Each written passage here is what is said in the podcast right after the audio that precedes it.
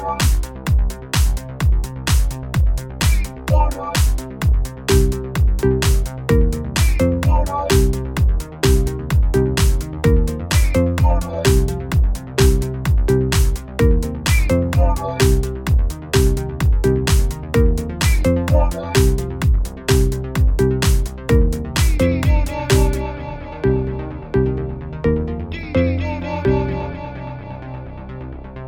Herzlich willkommen zu Antenne Baldrian, eurem Lieblings-Italien-Podcast mit dem Dominik. Und dem Claudio. Ja, wir reden heute äh, unter anderem auch über äh, das Unglück in Italien. Da ist ja in Genua bekanntermaßen eine Autobahnbrücke zusammengefallen. Bis jetzt, glaube ich, 38 Tote stand Donnerstag oben oder Freitag früh am Morgen. Und noch 10 bis 20 Vermisste habe ich heute Nachmittag noch einmal gelesen. Ähm, jetzt äh, sind wir ja beide leidenschaftliche Italienfahrer. Ich habe mir überlegt, ob ich dort schon mal durchgefahren bin. Aber ich glaube nicht. Das ist, glaube so die Abzweigung Richtung so, äh, Westen, Mhm. Richtung Frankreich. Ja. Aber man könnte das dort um Genua herum hat es viel so Viadukt, wie man dem ja sagt. Genau. Wir sind auch, also auch bin ich dort schon mal drüber gefahren, ich weiß es auch nicht so genau. Aber wir haben ja jahrelang jedes Jahr in Rapallo Ferien gemacht. Das ist so ein bisschen östlich von Genua. Also wenn man dort hinfährt, dann geht man nicht drüber. Aber äh, wir sind auch meistens einmal in der Woche, dann sind wir dann, oder in diesen Ferien sind wir mal auf Genua, von dem her. Aber ja, Ja, Glück gehabt in dem Fall. ja, ein riesen Glück. Jetzt ist natürlich die Frage, oder? Muss man Angst haben, wenn man in Italien über so Brücken fährt? Wahrscheinlich schon ein Ja, das, das stellt sich uns ja jetzt äh, äh, aktuellerweise. bisschen. ja. wo wir noch eine Woche auf Sizilien gehen. Ähm, aber gut, das ist ja dann immer äh, so die Frage, man könnte jetzt auch sagen, jetzt ist es ja wieder passiert einmal. Aber wir, also, Also, du meinst, wegen dem passiert jetzt das Klima nicht mehr, genau, oder? habe ich riesig aufgepasst bei den Wahrscheinlichkeitsrechnungen.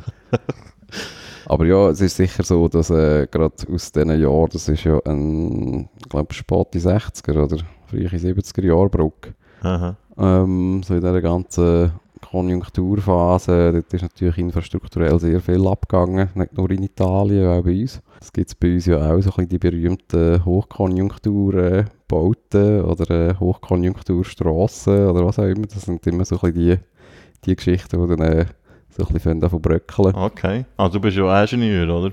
Mhm. Ähm, also, ist das bekannt, oder was? Ja, das ist schon noch bekannt, ja. Also jetzt nicht unbedingt, ähm, also bei uns jetzt nicht irgendwie, da- dass eine Brücke äh, oder was auch immer, es geht dann mehr so um, äh, so um Betonbauteile zum Beispiel, so Schächte oder so, das, ist wirklich noch, das ist noch Mhm. bekannt, dass dort äh, einigermaßen minderwertige Qualität häufig auch verbaut worden ist, Okay. wo dann schon so eher mal in die Jahre kommt. Jetzt, äh, so Beton hat man ja, habe ich jetzt gelesen, dass man äh, lange das Gefühl gehabt, das sei eigentlich unzerstörbar. Mhm. Ist das äh, ein lang verbreiteter Glaube gewesen, oder? Hast du Weiss noch nie von dem gehört? Nein. ja, bei Beton kann ja das Problem sein, erstens, dass du äh, so Stahlkorrosion hast, wenn, Was ist das? ähm, also es ist eigentlich einfach, wenn der, also Beton hat ja in der Regel Stahl drin, also wir reden ja einfach von Stahlbeton, weil der Beton selber sehr stabil ist auf Druck, aber eben auf Zug nicht, also wenn du eigentlich die, die Struktur tust, ähm, also es, ja gut, es ist ein abstrakt, wenn man sagt, man zieht es auseinander, aber wenn man es verbiegt, Mhm. sozusagen, ähm, dann hast du eigentlich auf der Innenseite von, von, der, von so einem Knick hast du eigentlich eine Druckstelle und auf der Aussenseite hast du eigentlich eine Zugstelle. Mhm. Und äh, auf die Zugkräfte ist Beton eigentlich sehr instabil, wegen dem hat irgendein gescheiter Mensch mal den Stahlbeton erfunden und der Stahl gibt ihm eigentlich so die Zugfestigkeit. Und beim Stahl ist es so, dass dort, äh, also dort wird nicht, logischerweise nicht rostfreier Stahl äh, verbaut in Stahlbeton, weil es einfach viel zu teuer wäre. Und dort tut man einfach äh, die Überdeckung vom Stahl hat halt das Mindestmaß. Also der, der muss einfach möglich ähm, gewisse Anzahl Zentimeter, glaube meistens drei, oder einfach drei, äh, dass der genug luftdicht verpackt ist, dass er Mhm. eben nicht voll davon rosten und so ein bisschen in dem basischen Betonmilieu äh, ja, liegt und nicht rostet. Das sieht man ja manchmal auch so bei, ja, wenn man zum Beispiel eben so bei alten Brücken darunter reinschaut, äh, oder ja, dass dort manchmal so rostiges Zeug irgendwie runterläuft, das ist dann so eigentlich einfach der Stahl im Beton, der rostet. Und das wäre das Zeichen, dass man das irgendwie muss anschauen wenn es vor der verrostet, oder was? Ja, man kann das sanieren, also man Mhm. kann auch den Stahl neu einziehen oder man kann es auch, ja, man kann es auch grad so teilweise erneuern. Aber gut, man weiß ja jetzt eben bei dem, also jetzt in puncto so Genua mit dem Unglück, weiß man ja noch nicht, was dort genau das Problem soll sein, oder? Mm, ja, nein. Aber äh, gut, es ist ja jetzt so ein bisschen europaweit, ist ja jetzt wieder die ganze, also auch in den Medien, ähm, so die Diskussion aufgekommen, eben, wie, wie kontrollieren wir überhaupt unsere Brücken und Mhm. wie läuft das Ganze und sowieso. Oder irgendwie mal so eine lustige Schlagzeile gestern gelesen, irgendwie, dass so ein Unglück in der Schweiz unmöglich. Ja. Ich weiß nicht genau, wer das rausgelassen hat. Hybris nennt man das, oder? Habe ich einigermaßen äh, amüsant gefunden, wenn es nicht so ein, äh, ein blöder oder ein tragischer Anlass gewesen wäre. Mhm. Ja, Eben ja, Ursachen weiss man äh, eigentlich noch nichts. Es ist offenbar, ist, äh, also hat man können lesen, dass ein Blitz eingeschlagen hat, kurz bevor die Brücke zusammengefallen ist. Aber das kann ja nicht irgendwie ein Grund sein, dass, dass gerade so ein so riesen Teil irgendwie zusammenklappt, oder? Aha, äh, nein. Also ja, jetzt gerade da, das, die Story mit dem Blitz. Also ich meine, ich wüsste nicht, was ein Blitz genau soll auswirken. Da so eigentlich so Stahlbetonbauten extrem gut geerdet sind. Das halt, Mhm. Ich meine, sie bestehen mehr oder weniger aus Stahl und die ganzen Fundamente sind auch aus Stahlbeton. Also von dem her, ja, Mhm. keine Ahnung. Aber ich meine, ich bin ja nicht ein, ich bin kein Statiker. Also es, es ist schon äh, Stimmen gegeben, die irgendwie, äh, also es sind natürlich wie immer bei so Sachen, sind äh, Leute vorgekommen, die gesagt haben, ja, sie haben jetzt schon vor Jahren gewarnt, dass wir das jetzt irgendwie mal anschauen dort. Mhm. Ähm, so italienische Infrastruktur ist eigentlich so ein bisschen legendär dafür, dass immer alles ein bisschen auseinander, am Auseinandergehen ist. Sehr teuer und sehr schlecht. Es ist vielleicht auch irgendwie äh, so ein bisschen teilweise ein äh, Vorurteil, so ein bisschen eben, wir Schweizer können das äh, besser und so als der Rest von der Welt und alle anderen sind irgendwie zu blöd dafür, aber es hat sicher irgendwie ein Körnchen Wort, dass es dort in Italien Probleme gibt, aber ich meine, die gibt es auch in Deutschland. In Deutschland haben sie irgendwie müssen, also sind seit Jahren ist irgendeine Autobahnbrücke, äh, müssen sie immer wieder sperren, weil die fast zusammengeht, irgendwo in Leverkusen, glaube ich, oder so. Also Mhm. da ist Italien nicht allein mit dem Problem. Ja, also, ich meine, das ist ja sowieso, ähm, also du musst ja auch immer von einem Restrisiko halt auch reden, wenn du, oder wenn du Infrastruktur hast, wo, also wo kann versagen und was dann halt die Auswirkung ist. Also, Mhm. ich meine, wenn jetzt, ja, wenn halt die Straße irgendwo am Boden kaputt geht, dann, naja, dann geht sie kaputt, dann fliegt sie auch wieder. Mhm. Bei einer Brücke kann es halt so ein bisschen anders aussehen.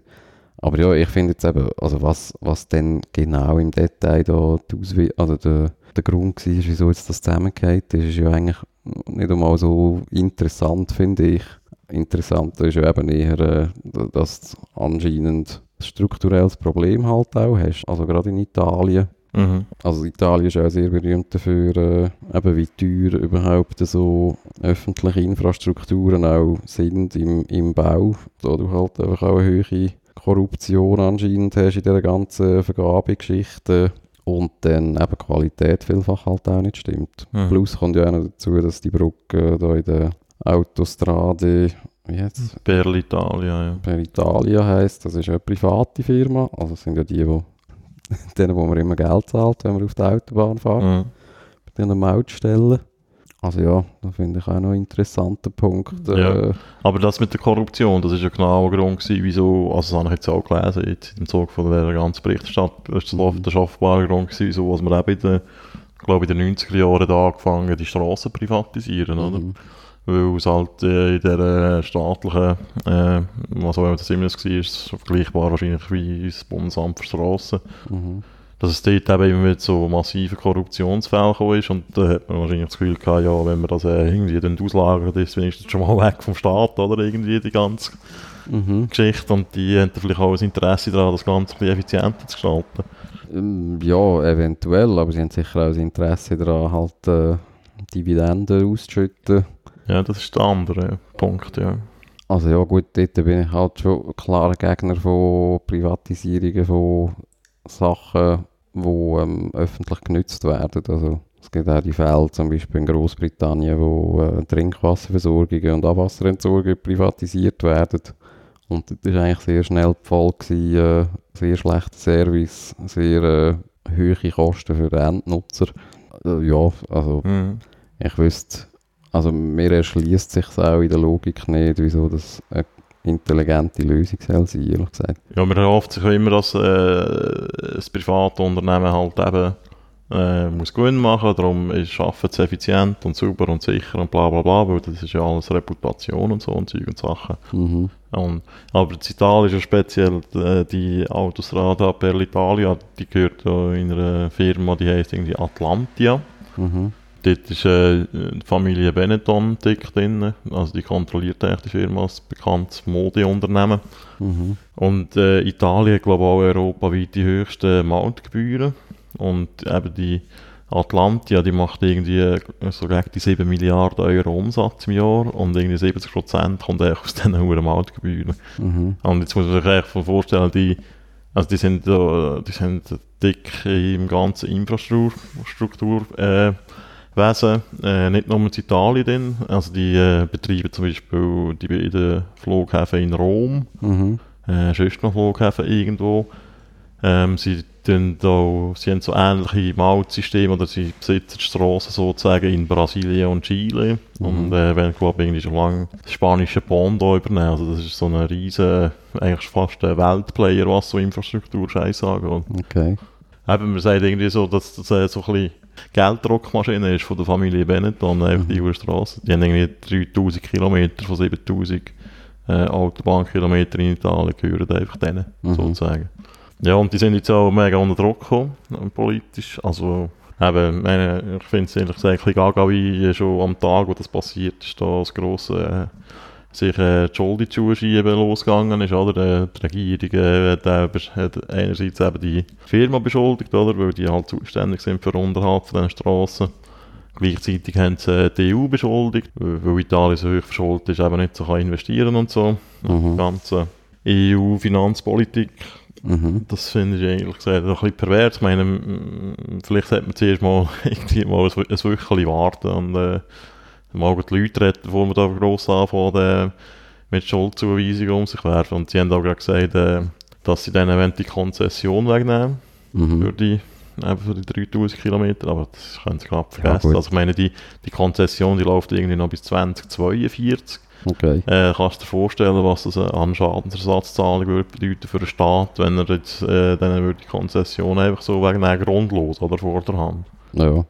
Nein, also das finde ich schon auch, das geht dann irgendwo durch zu weit. Ähm, einfach einmal so prophylaktisch irgendwie eben 38 Tote dann so einer Firma oder dann stellvertretend irgendwie so einer Familie anzulasten. Aber zu einem Zeitpunkt, wo man noch keine Ahnung hat, Mhm. was, das, äh, was da eigentlich äh, passiert ist in dem Sinn. Ja, ich meine, man kann ja sicher eben, man kann über strukturelle Probleme reden, aber ähm, ja, gut, man kann auch wehrweisen, eben, ob das dann halt einfach ein Folge daraus ist vielleicht. Mhm. Aber äh, ja, das finde ich dann schon auch gerade ein bisschen krass. Ja, wie man da einfach äh, dann sehr schnell einen klaren Sündenbock sucht, sicher auch aus Eigeninteresse, ähm, irgendwo dann, ja, einfach so die Story so ein bisschen von, auch eben dann von sich wegzubinden irgendwie, oder jeder, ähm, ja, es geht dann einfach so sehr schnell der schwarze Peter rum und ja, also irgendwo durch, eben, es ist dann auch geschmacklos auch, finde ich, jetzt gerade Mhm.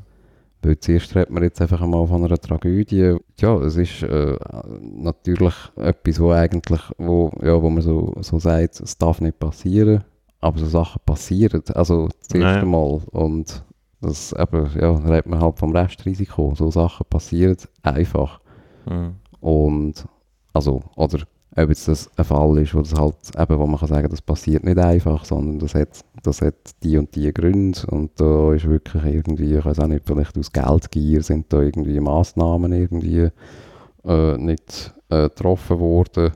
Das sei dahingestellt, aber das weiß halt einfach niemand. Also, es ist jetzt immer noch nicht, äh, also ich habe jetzt noch nie gelesen, eben, dass seit irgendwie zehn Jahren die Brücke nicht mehr angelenkt worden ist und irgendwie da Sachen irgendwie nicht gemacht worden wären, die hätten sollen gemacht werden. Also, Also was äh, äh, das Thema ist, ist halt die ganze äh, Autobahnführung um das Genua, wo wirklich so ein Knotenpunkt ist, eigentlich so in dem Ost-West-Verkehr dort an der Mhm. Küste nachher.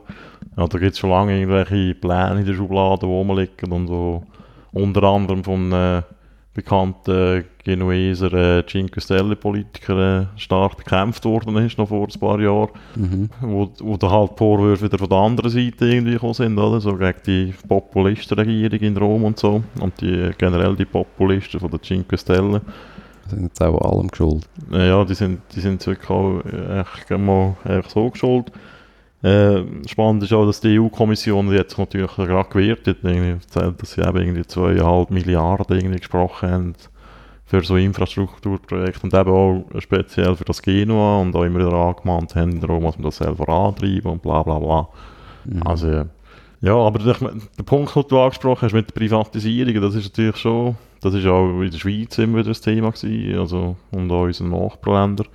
Ähm, das ist, glaube ich, so eine Welle, die so eigentlich so ein bisschen in den 90er Jahren losgegangen ist, oder? Wo man eigentlich so die ganzen, Mhm. ähm, vor allem so Telekommunikation, da uns eben auch äh, Bahnverkehr und so, oder äh, generell ÖV davon privatisieren und dass das natürlich auch negative Folgen hat. Ich meine, das äh, sieht man nicht nur in Italien im Straßenverkehr, oder? Das sieht Mhm. man äh, zum Beispiel in Deutschland, äh, wenn es um das Thema Internet geht, dass, äh, wenn, wenn man ein bisschen deutsche Podcasts lässt, ist es irgendwie, wo sich wo sich so ein bisschen mit Netzthemen beschäftigt und so, das ist immer ein riesen Thema. Mhm. Dass es eigentlich so ganz über Gebiete gibt, wo, wo es irgendwie kein, äh, also eigentlich nichts gibt, weder äh, mobil, mobiles Internet noch sonst Internet. Mhm. Ähm, und äh, ja, es ist ein bisschen chauvinistisch, aber da hat, glaube ich, die Schweizer das schon noch ein bisschen gescheiter gemacht. Weil, ich meine, es gibt noch Swisscom, Mhm. die, an denen ist der Bund immer noch, hat immer noch die Mehrheit und äh, die haben eigentlich eine Grundversorgungspflicht. Ich habe heute noch einmal nachgelesen, die müssen irgendwie überall können Internet mit 3 Megabit pro Sekunde anbieten. Also Okay. Ganz Schweiz. Ja. ja, das wollte ich auch gerade sagen, eben, dass es halt, also das gerade bei diesen Privatisierungen, ich meine, wenn sie stattfinden, dann ist es halt auch immer noch Sache von der Gesetzgebung, aber die Rahmenbedingungen halt Genau. auch äh, zu fixen. Und also jetzt gerade, um nochmal auf das Gegenwart zurückzukommen, ich meine, also in dem, also was, was so einen Fall anbelangt, sind die Rahmenbedingungen sicher da. Also Ja. das bezweifle ich jetzt nicht an, also, dass die jetzt irgendwie, was die Sicherheit anbelangt, äh, irgendwie weniger müssten machen oder weniger michten. Also hätte ich jetzt nicht Zweifel. Also meine, gibt's, äh, offenbar gibt es sogar europäische äh, Vorschriften, wenn es Mhm. eben um so Brückenkontrolle und so Zeugs geht. mhm. also eben das, ja auch, auch, das ist ja auch ein europäischer Knotenpunkt Mhm. sozusagen.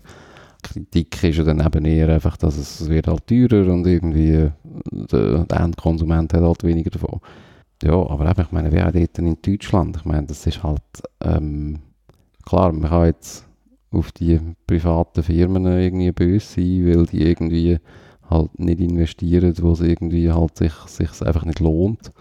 Ja. Aber ich meine, ja, das ist halt einfach eine reine Gesetzgebungsfrage. Also, Ja, also es ist ja naiv zu glauben, wenn du das irgendwie aus der Hand gibst und das Gefühl hast, die sind irgendwie schon so nett und dann irgendwie alle denken. Ich meine, gerade in der Schweiz dir vorstellen, all die über Bergtäler und so. mhm.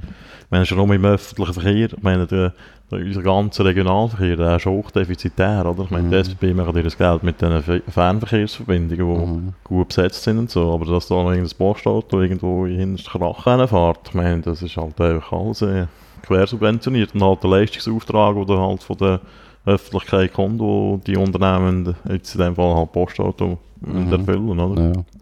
Aber ja, es ist ja dann auch ein Irrglaube, also weißt, so, äh, eben so öffentliche Güter oder Dienstleistungen dann irgendwie so total zu liberalisieren, aber dann den Anspruch haben, dass man dann eben gleich den Service Public sozusagen kann, äh, aufrechterhalten Weil ich Ja. meine, wenn ja du einfach, also wenn du einen spielenden Markt hast mit einfach vielen Playern, ich meine, also wer willst du denn zwingen, irgendwo in, weiß auch nicht wo, eben eine, eine Glasfaserleitung irgendwo ziehen durch die deutsche Pampa oder go, eben go Postauto fahren. Mhm.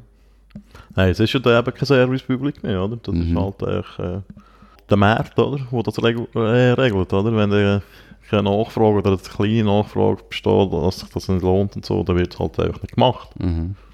Und das ist halt äh, gerade bei so wichtige Infrastrukturen, wo jetzt irgendwie das Internet auch dazugehört, oder? Da kannst du eigentlich nicht mehr äh, Mhm. wirklich äh, an der Gesell Gesellschaft teilnehmen ohne Internet. Auch ohne Mobilität ist das sehr schwierig. Mhm. Das ist halt, ja, das muss, das muss irgendwo durch immer ein bisschen unter Kontrolle von der Öffentlichkeit sein, funktioniert das wahrscheinlich nicht, ja. Ja. Ja, und ich meine, die Problematik ist dann schon auch, dass, ich meine, das Rad zurückdrehen ist dann Ja. einigermaßen schwierig. Aber das Also, habe ich auch gedacht, also, wenn jetzt äh, der italienische Staat jetzt würde wieder die Autobahn übernehmen, äh, Autobahn übernehmen, ob das jetzt gerade besser wäre, mhm. ist auch zu bezweifeln, oder? Ich meine, das ganze Know-how müsstest du wieder aufbauen, von null eigentlich. Mhm. Ja gut, dann würde ich sagen, beenden wir das da mal. Ja. Ähm, noch schnell zur nächsten Woche. Äh, wird eine Spezialausgabe geben, weil ich äh, mit unserem Game-Experte Federico in Köln bin, an der Gamescom. Oh yeah. Die grösste Videospielmesse der Welt. Und da werden wir euch dann das erste Mal berichten, was da für einen geilen Scheiß gibt. Heiß ist heiß. Heißer Scheiß. Ja. Ja. ja, da bin ich gespannt. Ja, ja. Das neueste Mario Kart. Das gibt es nicht, es gibt ein äh, Mario Party Mario Party. und ein äh, Super Smash Brothers. Kann man dort auch Auto fahren? Mm, Nein. Oh. Also, mal, es gibt so Minispiele und da kannst du auch Auto fahren. Ah, das ist super. So ist es auch vor 20 Jahren. Ich weiss, ich habe das Mario Party mal gespielt. Ja, da kannst du auch über äh, äh, PC-Sexismus Ah, das feinste Gamergate. Das Gamergate, ja. Ja, oh, das ist jetzt, jetzt machst du wieder das Thema auf da, du hey, Geil. nochmal. Ja, ja also Also, ich, die Reaktionen haben. also ich mache es auf. Ich, ich, tue es für, euch vorbereiten. Ja, also wir ja. werden nicht das ganze Gamergate können aufarbeiten. Das wäre vielleicht mal, äh, das ist wirklich mal eine spannende Geschichte. Das könnte man sonst mal, schon mal mit dem Federico sonst mal. Ja, ihr Mal könntet, machen. ihr könntet so eine, äh, so eine Diskussionsecke dort machen. All die Gamer fragen, was sie Ja. äh, zu Gamergate Hast du, denken. hast du etwas zu sagen zum Gamergate? Äh, ein bisschen mit dem H6 rumlaufen. Einfach mal die weirdesten, weirdesten Hure Freaks einladen aufs Sofa. Äh, äh, nein, ich nehme schon mega Zeug Wunder, kommt wie gut. das so ist dort.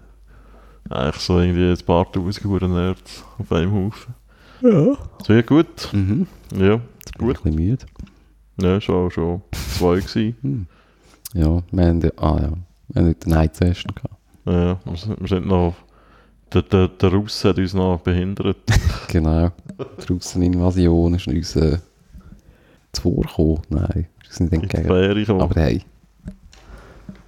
auch der Roger Federer blüht damals auf in den Night Sessions. ja, so wie wir hier oben. Und so damit äh, wünschen wir euch ja. eine gute Zeit und bis nächste Woche mal. Mhm. Tschüss zusammen. Ciao.